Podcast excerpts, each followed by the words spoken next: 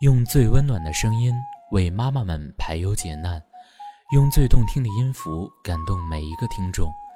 各位朋友，大家好，欢迎聆听妈妈 FM，做更好的女人。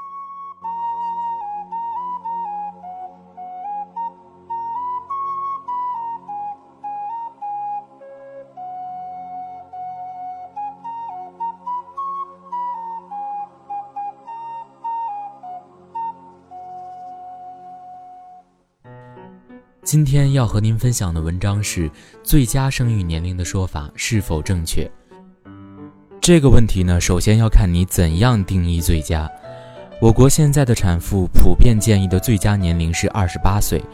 这个年龄是以妇产科操作为基准的。说的简单一点，就是从受孕、难产发生率、婴儿存活率这些方面来综合评估的结论。如果你想换用其他标准，答案就不一定一致了。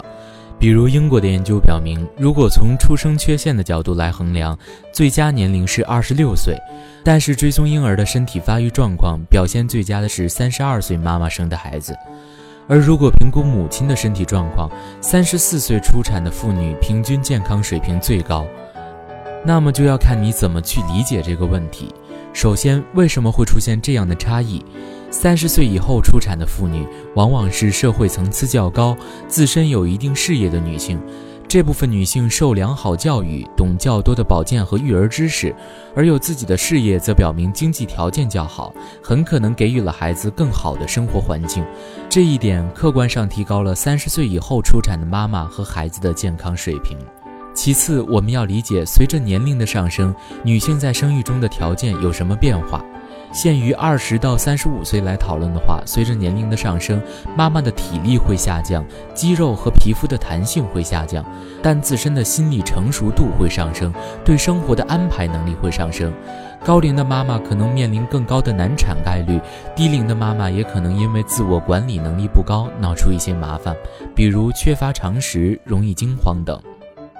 我们国家医生说，二十八岁是一个平衡点，体力也不算下降太厉害，也一定程度上心智成熟了。理解了最佳生育年龄的由来，我们就知道怎样去干涉这个最佳年龄，扩大优生优育的年限范围。比如，对于低龄的产妇，重要的是保障经济条件，注意调动老公的责任感和积极性，同时注重自身的心态，对孕产过程中的各种情况要了解，并且尽量冷静处理。对于年龄偏大、尚未生育的女性，如果以后想做妈妈的，平时就要注意锻炼和健康生活，保证体力，保证身体条件，不要做熬夜、减肥之类的事情。同时约束老公不抽烟、少喝酒，衣着宽松舒适，多运动。三十五岁以上就是另外一个讨论范畴了，因为涉及到染色体分离之类的遗传病高发问题。虽然是小概率事件，但是尽量减少自己碰到的概率也是好的。当然，这也不是绝对的。西方有研究人员指出，这个界限应该分为吸烟血压血糖不正常和不吸烟血压血糖正常两组来划定。生活习惯健康的女性，可能到四十岁前都不会遭遇什么风险。明星可以花多少钱，采取什么样的手段在生育上，我们不清楚。从普通人来看，欧美国家中高社会层次的女性大龄生育非常普遍，也没见什么不良后果。这一方面有赖于欧美国家的医疗技术，另一方面和他们生活习惯健康、坚持锻炼是分不开的。看到有人提出《黄帝内经》的说法，我想说这样的解释是不太负责的。古人没有现在这么好的统计条件，不能做大量的数据统计和分析。这些解释对于当时的条件来说有积极意义，但在能够做全面系统的分析的今天，我们理应有更科学的态度和方法来回答这个问题。现代我们讲二十八岁最佳，是综合现代妇产科技术和统计数据做出的概括。这个数据不是固定不变的，而是随着医疗技术的发展、社会结构的改变在变迁。仅仅在十多年前，普遍推荐的年龄还是二十四到二十六岁，但是随着医疗技术的发展，难产的影响在逐渐淡化，而随着社会的发展，女性教育程度的升高，越来越多二十五岁上下的女性只是刚刚走上社会，虽然身体机能好，心理准备并不到位，所以更成熟稳重的新妈妈开始表现得更好。而随着医疗技术的进一步发展，健康生活方式的普及，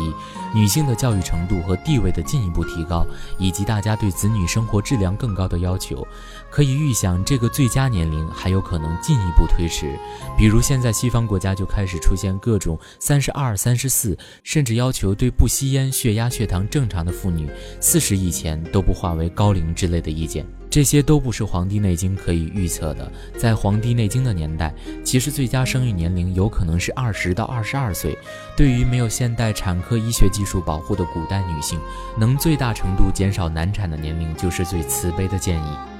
现代妇产科学指出，女性晚婚晚育有利于生殖系统健康，推迟初次性生活和推迟初次生育，可以极大减少宫颈癌等疾病的发生率。尤其在我们国家，还有很多男性的卫生习惯和性知识非常缺乏，女性在性生活中受到伤害的隐患远远大于你的想象。医疗技术相对欧美仍然落后，HPV 疫苗至今尚未引入。在这个大环境下谈女性二十一岁正当年是不可取的。总之，个人体质和生活条件不同，去谈统一的最佳年龄是没有意义的。重要的是了解年龄对哪些因素会产生影响，这些影响会怎样作用于孕产中的表现，然后个人分析自己的情况，做出有针对性的调整，争取在怀孕生产中达到自己的最佳状态。而且流产伤害很大，如果是已婚或者关系稳定的。如果不是坚决要丁克的话，就更不要去刻板的想什么最佳年龄了。什么时候来的都是生命的祝福。